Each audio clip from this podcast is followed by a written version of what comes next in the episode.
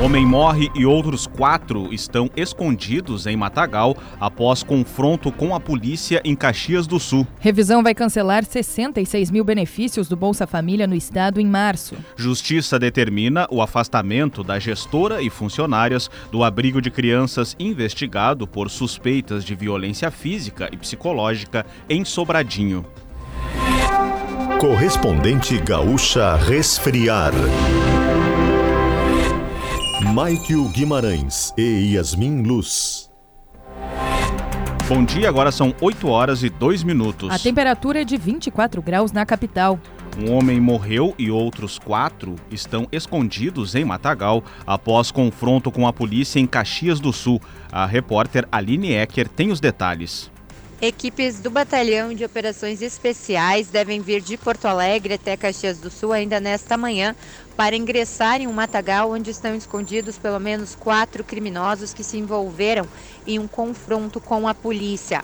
Esses criminosos tentaram matar um homem por volta das quatro da manhã em uma chácara nas margens da BR-116. Policiais sabiam que essa ocorrência podia acontecer e estavam de prontidão, perseguiram os homens, houve uma intensa troca de tiros o motorista do carro onde estavam os criminosos capotou o veículo nas margens da 452 entre Caxias do Sul e Vale Real. E em seguida, quando fugiam, um deles foi morto. O corpo está aqui na entrada do matagal e os outros estão escondidos. Então, o choque deve seguir no cerco, enquanto o BOP e o batalhão de aviação devem fazer as buscas. Temperatura de 24 graus em Porto Alegre, 21 em Caxias do Sul, 23 em Santa Maria, 25 em Pelotas e em Rio Grande. Caroline Costa traz a previsão no estado para as próximas horas. Uma nova onda de calor deve marcar o tempo neste início de semana. As temperaturas mais elevadas para hoje serão registradas em Uruguaiana e Santana do Livramento, com 38 graus. Há possibilidade de chuva nas regiões norte e litoral norte gaúcho. Na região metropolitana, o tempo seco e o calor também predominam. Em Porto Alegre, o tempo fica firme, com poucas nuvens, e a máxima prevista é de 33 graus. Verão combina com geladeira portátil resfriar, sua companheira em qualquer lugar.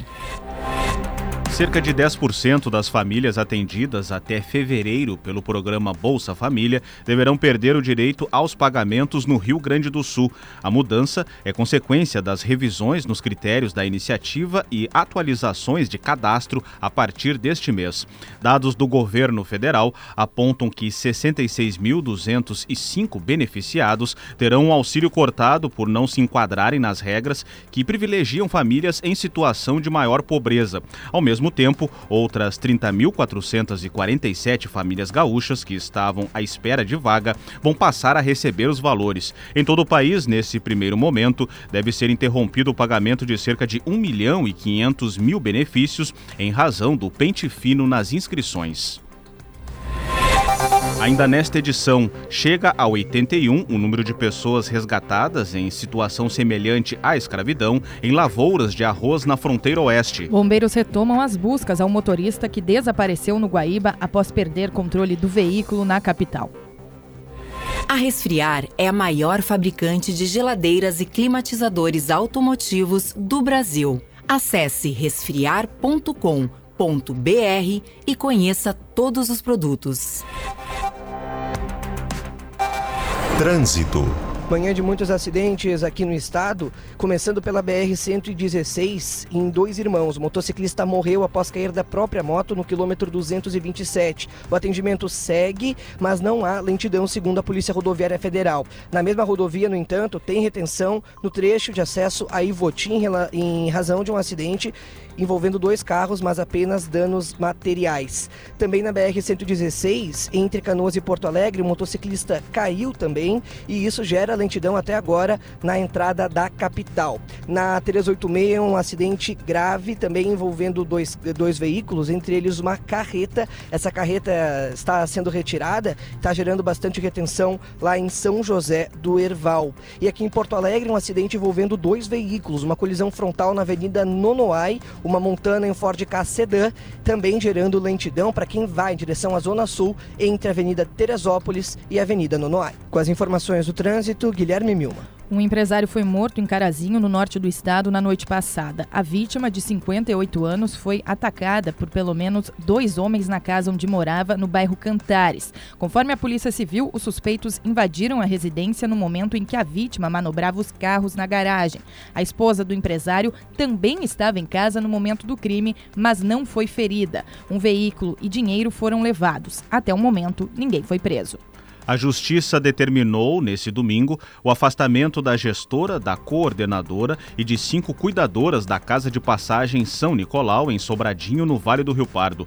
O local abriga crianças e adolescentes. A medida cautelar foi concedida após pedido da Polícia Civil, que investiga suspeitas de violência física e psicológica no abrigo. A Prefeitura de Sobradinho afirma que apura as supostas irregularidades desde a última terça-feira. Subiu de 56 para 81 o número de trabalhadores em situação análoga à escravidão resgatados em lavouras de arroz na cidade de Uruguaiana, na fronteira oeste do Rio Grande do Sul. O primeiro registro foi feito na sexta-feira passada, quando a operação foi realizada. Ontem, a contagem oficial foi atualizada em razão do cruzamento de dados das equipes de resgate. Dos 81 resgatados, 11 são adolescentes. Ao todo, 53 pessoas estavam na estância Santa Adelaide e 28 na São Joaquim, segundo a investigação. Os proprietários da estância São Joaquim disseram que a propriedade está arrendada para uma pessoa que faz o plantio do arroz no local. Eles alegam que não sabiam das suspeitas de exploração de mão de obra e condenaram o que ocorreu. Em instantes, com sete estatuetas, filme Tudo em Todo Lugar ao mesmo tempo é o grande vencedor do Oscar. Os bombeiros retomaram durante a manhã as buscas pelo motorista que desapareceu no Guaíba após perder o controle do veículo na capital. O caso ocorreu na madrugada passada, próximo ao Parque do Pontal. O homem de 41 anos dirigiu um gol de cor preta. Ao bater em uma rocha, o carro invadiu a Avenida Padre Cacique na contramão até cair na água. Duas linhas de ônibus da capital têm mudanças no itinerário a partir de hoje. A 283 Ipanema Cavalhada volta a atender o bairro Vila dos Sargentos, inclusive com parada em frente à unidade de saúde Morro dos Sargentos. Já a 149 Icaraí Menino Deus tem alteração no sentido bairro Centro. A linha vai percorrer todo o trecho da Getúlio Vargas e atender duas paradas entre a Ipiranga e a Érico Veríssimo. Agora em Porto Alegre, 24 graus. 8 horas 9 minutos.